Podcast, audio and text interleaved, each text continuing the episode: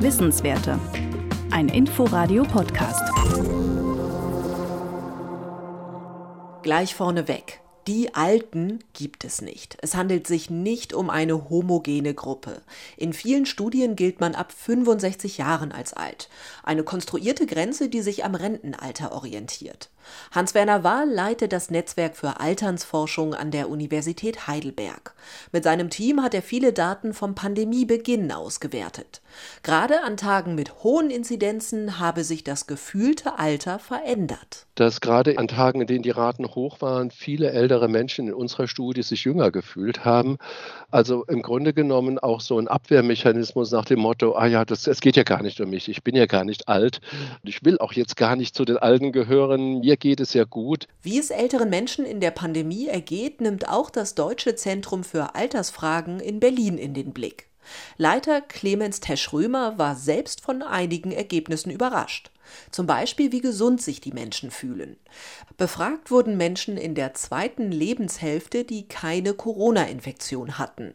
Sie fühlten sich im Corona-Winter vor einem Jahr genauso gut wie vor der Pandemie. Wir haben auch nach der Bedrohung durch Corona gefragt in dieser ersten Phase. Und Erstaunlicherweise fühlten sich damals nur sehr wenige bedroht. Etwa fünf bis zehn Prozent fühlten sich wirklich stark bedroht und ich glaube, Menschen vergleichen sich mit anderen. Das heißt, sie sagen immer, naja, die, die Covid bekommen haben, denen geht es wirklich schlecht. Ich habe ja keinen Covid, mir geht es eigentlich relativ gut.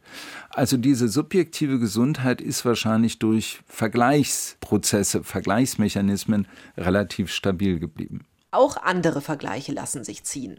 Das Vorurteil, dass ältere Menschen einsamer sind als jüngere, sei falsch, so Tesch Römer. Das ist nicht der Fall. Was wir in unseren Studien finden, was man übrigens in vielen anderen Studien auch findet, ja, es gibt einsame Ältere, aber es gibt eben auch einsame Jüngere. Und diese Raten, die Prävalenzen der Einsamkeit sind relativ ähnlich. Sie liegen zwischen 5 und 10 Prozent. Aber was man dabei eben auch berücksichtigen muss, 10 Prozent der über 65-Jährigen, das sind knapp zwei Millionen Menschen. Und um die muss man sich natürlich kümmern. Für ältere Menschen mit Pflegebedarf habe die Pandemie deutliche negative Folgen, sagt Hans-Werner Wahl. Dahinter stünden viele traumatische Erlebnisse und menschliche Schicksale. Für eine große Studie werden derzeit gerade Daten aus der ganzen Welt ausgewertet.